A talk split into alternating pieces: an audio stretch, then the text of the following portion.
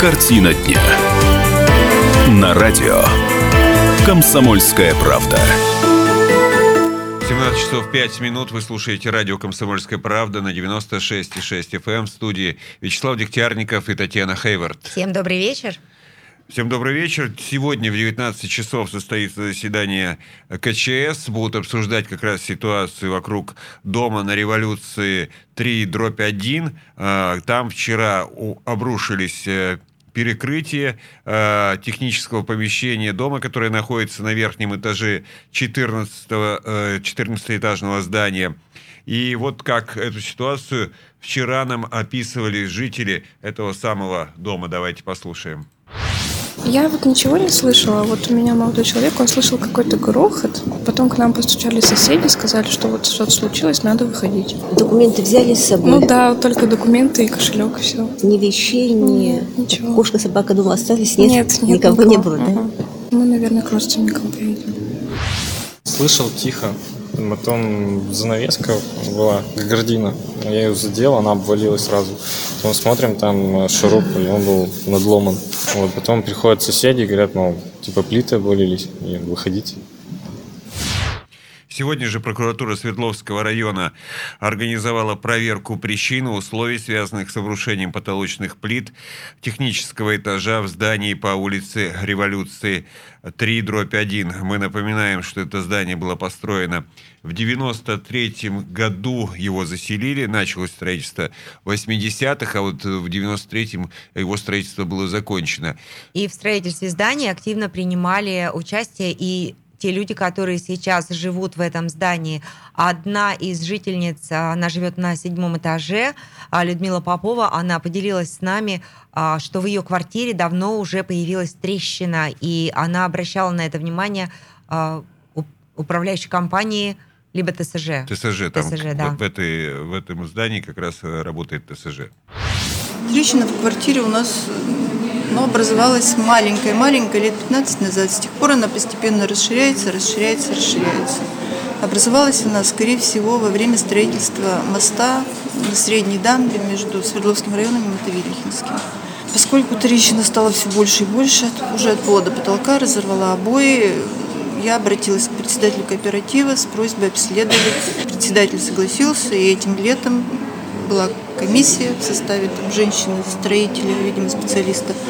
Трещину посмотрели, сказали, что ну вроде бы ничего страшного, что конструкция не несущая, но что надо наблюдать. Вот на этом закончилось. Но поскольку я знаю, как строился дом, в какие тяжелые перестроечные времена, как не хватало материала, что сваи были в два раза короче, чем положено по проекту. Ну, в два раза короче, то есть их составили друг на друга, но не факт, что они так и попали в то место, куда надо. Поэтому я опасаюсь вообще-то за судьбу нашего дома и за свою судьбу. Поэтому мне бы хотелось, чтобы как можно лучше прошла экспертиза. Сегодня мы почувствовали стук и встряску, вибрацию и как бы тряхнуло. Ну, в общем-то, честно говоря, мы даже не прореагировали. Я только посмотрела на свою трещину, что она не увеличивается. И когда через полчаса выключился свет и в двери застучали «выходите», вот тогда мы только стали выходить. Итак, напомню, а вчера же Дмитрий Самойлов провел совещание с жителями этого дома. И вот сегодня первоочередными задачами были определены закрепление перекрытий, осмотр и инструментальное обследование конструкций технических помещений, где произошло обрушение, осмотр строительных конструкций здания, осмотр квартир на 14 этаже дома, получение проектной и строительной документации по этому дому. И в дальнейшем экспертам предстоит установить все же причину обрушения перекрытий. На данный момент а, в доме нет никого из жителей этого дома. Они все эвакуированы. Большинство из них а, живут у своих родственников. 29 человек, которые выразили желание а, жить в гостинице. Им предоставлены номера в гостинице «Жемчужная». И вход в дом им воспрещен. Последний раз они заходили домой в 19.30 вчера, воскресенье забрать документы, какие-то необходимые вещи и домашних животных. Также, как нам сообщили, в Свердловском районе работает горячая линия. А, телефон 2 44 46 00. Э, два жильца дома, которые были в тяжелом состоянии, то есть они были лежачими, и их тут же госпитализировали в больницу, и вот сейчас они уже ожидают, э, собственно говоря, э, дальнейшее обследование вот именно и свое, и дома в больнице. И вчера же вот Дмитрий Самойлов, он обозначал, в том числе со- с, жителями дома, ближайшие, собственно говоря,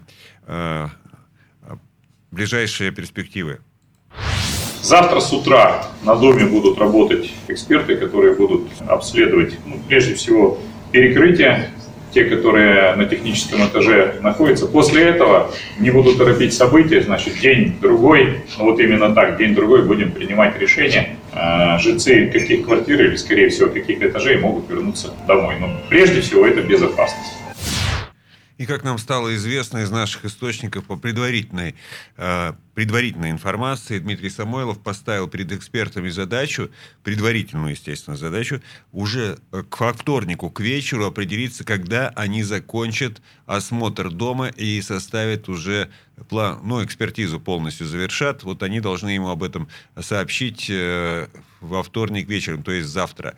Сегодня же в 19 часов мы ожидаем заседания КЧС э, в администрации города, и там будут э, подведены первые итоги, собственно говоря. Эксперты уже будут излагать свою точку зрения на то, что прибл- приблизительно является причиной, собственно говоря, вот этого происшествия, обрушения плит на 14 этаже между техническими э, техническим чердаком и, собственно, этажом 14, э, 14 этажом. Вот, э, как известно, в этой экспертизе принимают сейчас участие в том числе представители нашего политеха. Вот э, наша кафедра политехнического уни- университета принимает в этом активное участие. И сейчас рассматриваются все варианты э, вот как раз для того, чтобы провести качественную и как можно более широкую экспертизу именно в доме по революции 3, дробь 1. И только когда экспертиза будет готова, а, жители домов смогут вернуться в свои квартиры, если это будет допустимо. Возвращаться, по всей видимости, придется поэтажно, как это уже и заявлялось, то есть какие-то этажи на какой-то период все еще останутся все-таки незаселенными, а какие-то этажи, где более-менее безопасно, посчитают специалисты, эти этажи будут заселены. А, Напомню, что в 2011 году трещины появились в фундаменте соседнего 11-этажного дома по улице Революции 3, дробь 2. Его жильцов также пришлось временно расселять, пока велись работы по укреплению фундамента. Но тогда проверка показала, что трещины были вызваны техническими ошибками, допущенными при строительстве. Ну и еще раз напомню вам ситуацию в доме на революции э, 3 дробь 1.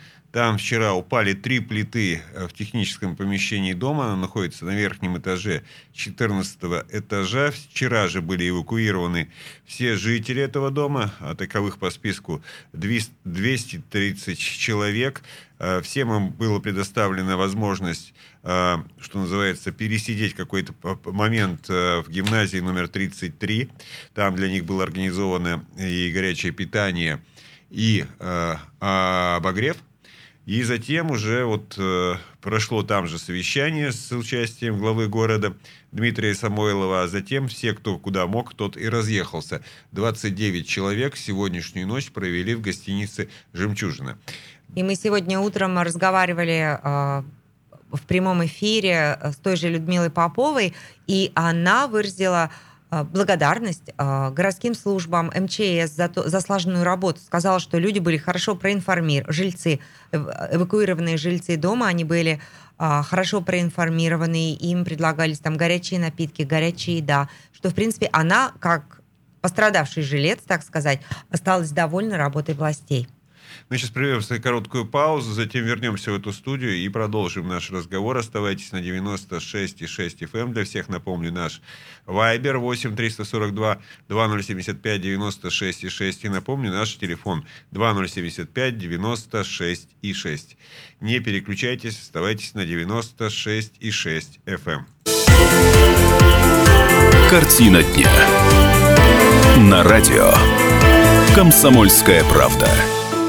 17 часов 17 минут продолжается картина дня на радио «Комсомольская правда» на 96,6 FM. Эм. В студии Вячеслав Дегтярников и Татьяна Хейвард.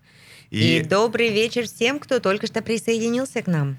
И, конечно же, мы сейчас поговорим в том числе и о погоде, тем более погода, она влияет на тему нашего следующего разговора. Пермская погода. А сейчас за окном минус 10 градусов. А вот вечером нас ожидает минус 14 градусов. Чуть позже нас ожидает минус 20 градусов. И утро нас встретит минус 23 градуса мороза. Вот такие перепады температуры. А днем в четверг опять минус 16, в среду минус 15. Но ночью температура будет неизменно понижаться до минус 25 и даже минус 29 градусов. В связи вот с такими переменными температурами а многие люди, склонные к гипертонии, они страдают от повышенного либо, наверное, пониженного давления. Подчас они могут даже не знать.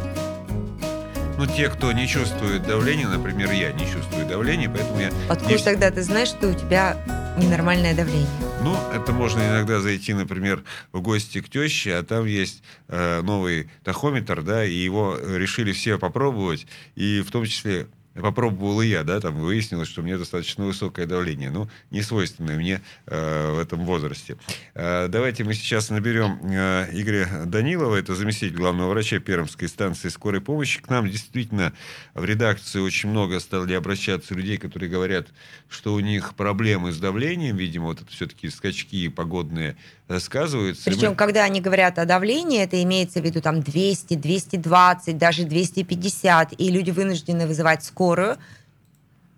Э, им, конечно, помогают, но никого не, госпи- не госпитализируют. Видимо, это вот такой протокол работы с людьми с гипертонией. И мы опросили наших знакомых врачей, а, и вот сейчас связываемся а, со скорой помощью. Заместитель главного врача Пермской станции скорой помощи Игорь Данилов обещал нам рассказать, часто ли а, вызывают скорую помощь к пермякам, страдающим повышенным либо пониженным давлением. И вот Игорь э, Данилов у нас на связи. Здравствуйте. Здравствуйте. Э, вот э, к нам в редакцию начало достаточно много людей обращаться, говорить, что действительно испытывают в последнее время проблемы с давлением, с гипертонией. А действительно ли скорая помощь фиксирует вот в связи с, возможно, с этими скачками температурными какое-то вот повышение в последнее время вот именно этого заболевания? Ну, какого-то резкого повышения э, случаев, связанных с повышением давления, нет. Э, обычная ситуация для зимы. Практически при любой смене погоды, изменении атмосферного давления, увеличивается количество э, таких вызовов, потом возвращается. А скажите, Нет, пожалуйста... с вызовами... Да-да, А скажите, пожалуйста, если по статистике смотреть, то вот, э, э, ну, вот грубо по-житейски это называется у меня высокое давление, да? Э, вот это наиболее частый случай, когда вызывают скорую, или есть еще какие-то вот, э, так скажем, симптомы, при которых э, начинают вызывать скорую, которые опережают это по статистике? Нет, по статистике это, наверное, ведущий, ведущий повод. А сколько примерно э, процентов от всех вызовов? заболевание и угу. повышенное давление – Э, ну, повышенное давление, да? Да. А, ну, порядка процентов 15-20.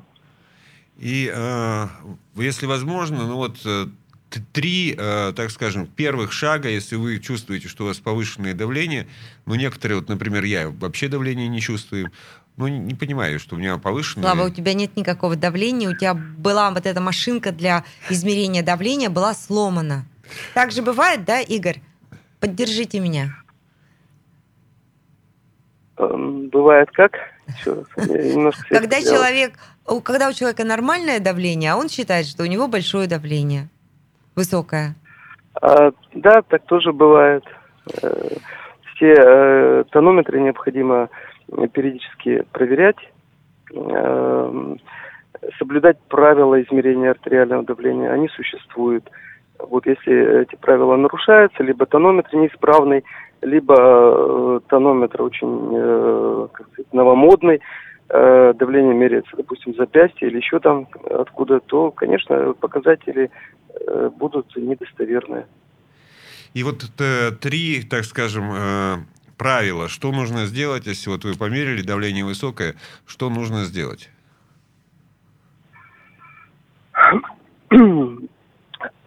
Если э, человек знает, что он страдает э, гипертонической болезнью, реальной гипертензией, э, и он обнаружил у себя повышенное давление, э, ну, во-первых, необходимо э, принять э, э, препарат, который ему назначил участковый врач. У каждого пациента этот препарат свой. Дозировка для каждого пациента тоже своя. Э, Ну и необходимо, конечно, э, делать это ну, в комфортных условиях, желательно дома, э, а не где-то там в транспорте на ходу. Мгм. Спасибо огромное. Спасибо, что были с нами на связи. Напомню, нас на связи был заместитель главного врача Пермской городской станции скорой помощи Игорь Данилов. И вот мы действительно уточнили, у него действительно вызовов стало больше в связи с вот э, погодными изменениями. Э, Нам пишут уже Вайбер наш слушатель Александр, да, у меня в последнее время тоже высокое давление, 170, пульс 120. Вот многие отмечают такие вот э, перемены в своем организме и в связи с переменами, собственно говоря, что называется, в погоде. Вот Им- что интересно, мы в течение дня разговаривали с несколькими врачами и спрашивали их советы. Вот они не дают совет, какие лекарства принять, что сделать. Они все говорят, вызывайте врача. Ну, это, наверное, самый правильный вариант, потому что если ты начнешь принимать сама лекарства или ставить самой себе диагнозы, то там тоже надо уже вызывать врача, только другого направления. Вот зачем тогда рекламируют а по телевизору? Очень часто можно видеть, вот это лекарство от этого, это от того. Так что нет, не покупайте, что вы считаете нужным для вашего для возвращения вашего здоровья, а все же вызывайте врача. И мы сегодня связались еще с одним специалистом. А мы разговаривали с главным ангионеврологом Министерства здравоохранения Пермского края. Он врач-реаниматолог высшей категории. И мы тоже с ним говорили про гипертонию. И вот какие советы он дал нам. Чаще метеозависимость все-таки склонны более пожилые люди. Но учитывая, что сейчас, в принципе, гипертония помолодела, то сейчас могут уже и молодые страдать. Лучше не затягивать, если есть у человека высокое давление, он об этом знает, то ему лучше принять препараты, обычно гипертоники знают экстренные лекарства свои. Вот. А если в общественном месте кому-то, я повторяю, значит, надо просто вызывать скорую помощь и недолго думать об этом. Лучше сразу вызвать, чем действительно лучше. Итак, э, если вы себя плохо почувствовали в общественном месте, и ва- вам стало плохо, или вы видите, что человеку стало плохо, что у него повысилось давление, это, в принципе, он покраснел э, э, и так далее, не думайте, вызывайте скорую помощь. Потому что высокое давление это, конечно же, сразу и инсульты возможные, и, и все возможные дальнейшие последствия. Ну а главное, следите за своим здоровьем. Это очень важно. э, Именно следить за своим здоровьем. Пользуйтесь нормальными тахометрами, тонометрами. Вот, э, и, э, что называется, будьте внимательны, потому что несоблюдение вот этих простых мер предосторожности, оно может привести к очень серьезным последствиям. И помните, что сейчас действительно в связи с вот такими погодными явлениями э, давление у многих э, скачет.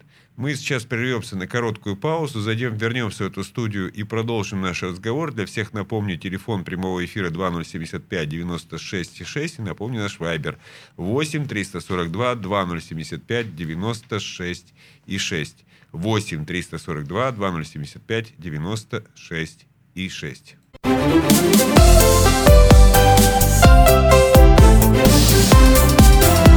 Мозаика событий. 17 часов 32 минуты продолжается программа «Картина дня» на радио «Комсомольская правда». И сегодня те, кто, наверное, а, были на набережной Камы, они наблюдали достаточно интересную картину. А, На реке работал буксир, он а, транспортировал как раз эти вот три застрявшие баржи. пытался их перевести к мукомольному заводу. Э, ну, вот сегодня так это все происходило. Периодически останавливалось движение на коммунальном мосту, и э, завтра эта работа будет продолжена. Мы сейчас свяжемся с заместителем директора Пермского городского управления гражданской защиты Олегом Лобановым, узнаем все подробности сегодняшней спецоперации. А как раз э, при этом постараемся вам напомнить и как развивались события вокруг вот этих дебаркадеров, которые оторвались от, э, собственно говоря, э, берега и э, начали э, что А называется... оторвались они от движение. берега, да, и уплыли в никуда. А, 22 января вечером А, на дебаркадерах было 4 человека, два обслуживающих персонала на одном из теплоходов и а, еще два. А, спасатели спасли всех людей, а вот дебаркадер суд, од- один дебаркадер, он сразу же врезался в лед недалеко от берега, а два ушли подальше. И сегодня спасали один из, де- э, из теплоходов. И у нас на связи э, Олег Лобанов. Олег, э, здравствуйте. Здравствуйте. Здравствуйте. Вы можете прокомментировать сегодняшнюю вот спасательную операцию? Насколько понимаю, она еще до конца не закончилась. Имеется в виду, сегодняшний этап завершился, но э, завтра вы также будете продолжать вот, э, транспортировку Ну, этих судов. Значит, ком- комментирую, значит, буквально вот э, в течение последнего часа было принято решение сегодня полностью закончить аварийно-спасательные работы. Сейчас уже шлюзовой вышел за вторым дебаркадером, и буквально вот сегодня все будет закончено. Да, то есть вот та информация, которая говорится 29 а, января, то есть завтра операция по вызволению дебаркадеров из ледового плена продолжится, она уже не актуальна. Вы это все закончите сегодня. Да, сегодня, потому что, ну, у нас было распланировано на два дня, да, с учетом всех Мгм. температур, каких-то нюансов. Но слаженность была коллектива такая мощная, поэтому все сделали сегодня быстро, и остается еще время, то есть закончить полностью эту работу. То есть, то есть сегодня к вечеру, возможно, снова будет перекрываться движение по коммунальному мосту, да? Когда вы Нет, будете- нет, нет, нет, не будет перекрываться, потому что там э, причина-то первая была, потому что первый караван был очень много плавающих средств, а второй, который у нас идет, он в принципе пройдет нормально. А как первый караван прошел? Вот мы тут видели а, в социальных сетях а, посты и фотографии, что он застрял. Что Иртыш застрял. Нет, ну так, такого не было. Я не знаю, где вы взяли эту информацию, Но такого все не было. Нет, следили, не все очень переживали и следили за каждым вашим шагом. Это такая... Никто не застревал, только, только чуть-чуть сбавили ход, сбавили ход, а так никто не застревал. Прошли нормально все. Да, вы знаете, Олег, вот а, в этом году пермяки выучили новое слово дебаркадер. И сейчас, по-моему, каждый пермяк знает, что это такое и как это правильно произносить. Но видите, да, иногда полезно, да, какие-то ситуации. А Скажите, Видимо, пожалуйста, сколько, для изучения ну, новых слов. сколько человек сегодня принимало участие вот в этой спасательной операции? Ну, И в общей сложности около, около 50 человек принимало участие. были ли какие-то сложности все-таки? Ну, если бы сложности были, то мы бы вперед э, плана бы не пошли. Поэтому сложности не было, все решалось в штатном режиме. А, и все сегодня закончится. а в чем причина того, что спасать начали их сейчас, когда они во льду? Не легче ли было дождаться, когда уже начнется весна, и потом забрать катеры? То есть, чтобы Ну, было при- принято решение такое, что... Ну, было принято решение не мной, было принято решение друг- другими людьми, поэтому решение принято, оно выполнено. Спасибо огромное. Спасибо, что были у нас на связи. Хорошего вам завершения операции. Э, Надеюсь, все получится у вас сегодня. Еще огромное спасибо вам за то, что вы делаете. Хорошо, до свидания. До свидания. Это у нас был на связи да, был Олег Лобанов, а, заместитель директора Пермского городского управления гражданской защиты, и он нам рассказал, что спасение дебаркадеров проходит успешно. Более того, оно будет завершено уже сегодня. То есть идут они с перевыполнением, что называется, плана. Э, Раньше вот план перевыполняли, скажем, к 20... Ой, к 7 ноября, да, или там к 23 февраля, или к 8 марта. А здесь вот просто поставили задачу за два дня, сделали за один. Мы же сейчас будем также перевыполнять план и расскажем об еще одном происшествии. Мозаика событий. Э, Сегодня бывший депутат законодательного собрания Александр Терепнев, который получил два года и два месяца колонии поселения, должен был явиться к месту наказания. Срок у него был до 28 января.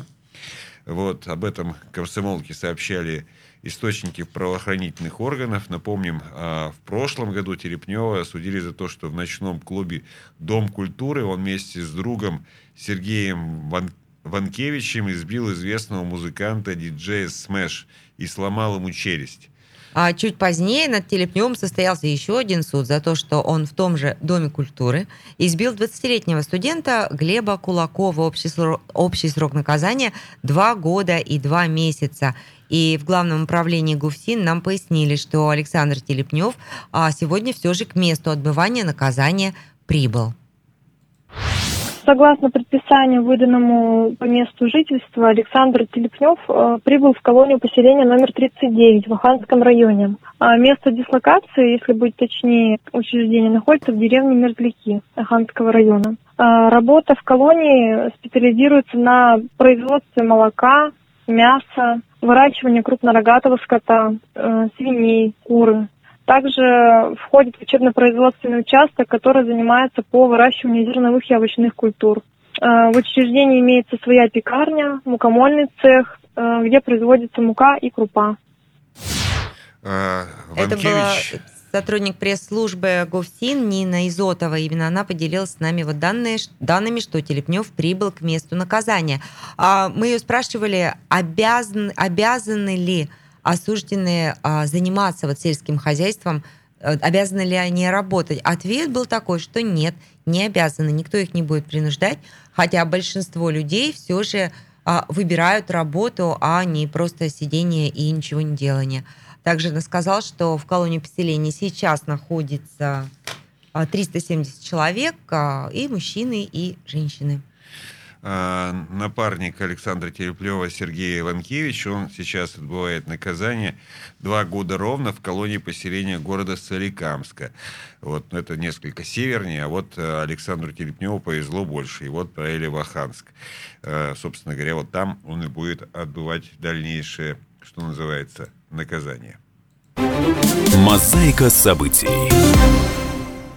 А Сегодня в соцсетях достаточно активно вновь обсуждали ситуацию с поддельными а, газовиками, которые ходят по городу. а, И вот сегодня я видел эту ситуацию.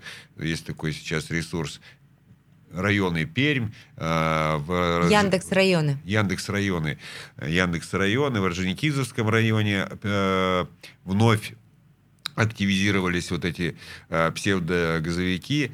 И как раз накануне, на прошлой неделе, завершился суд над э, одной бандой, которая кроме... Над недавними активистами псевдо Ну, они- газовиками. Да, но они, э, кроме того, что а, просто вымогали из жителей деньги и предлагали им псевдоуслуги, они еще успевали по ходу э, пьесы, что называется, грабить. И вот как э, в суде э, эту ситуацию описывал один из подельников.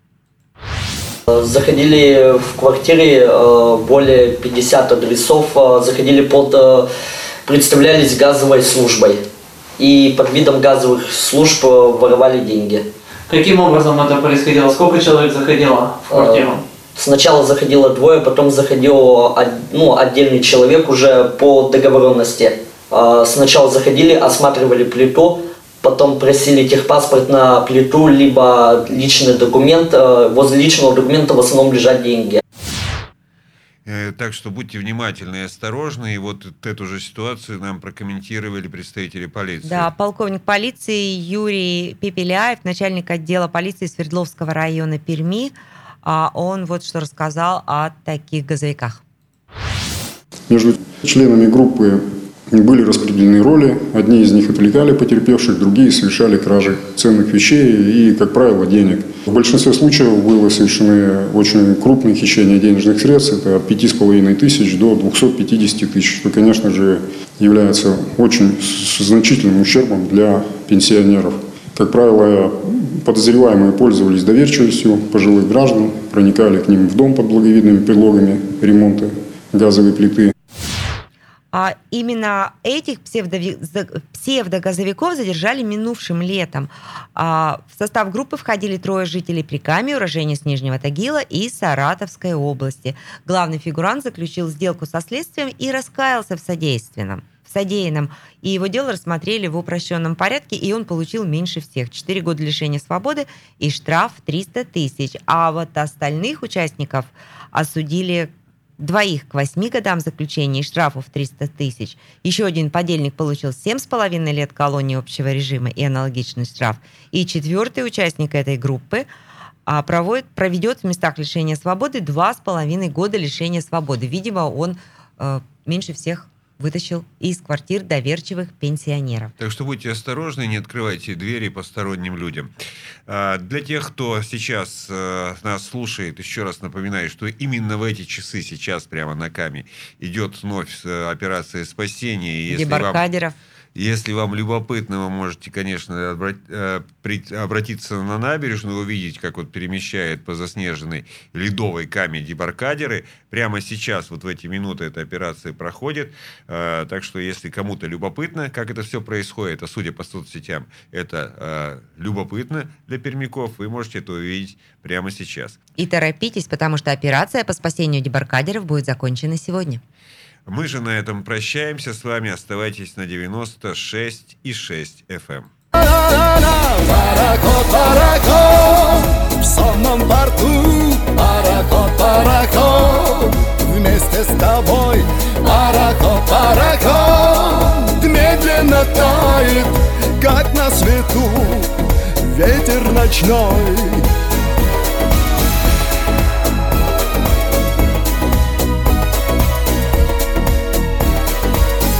Говоришь, что жизнь моя плохое кино. Третий гудок Нам изменить финал не дано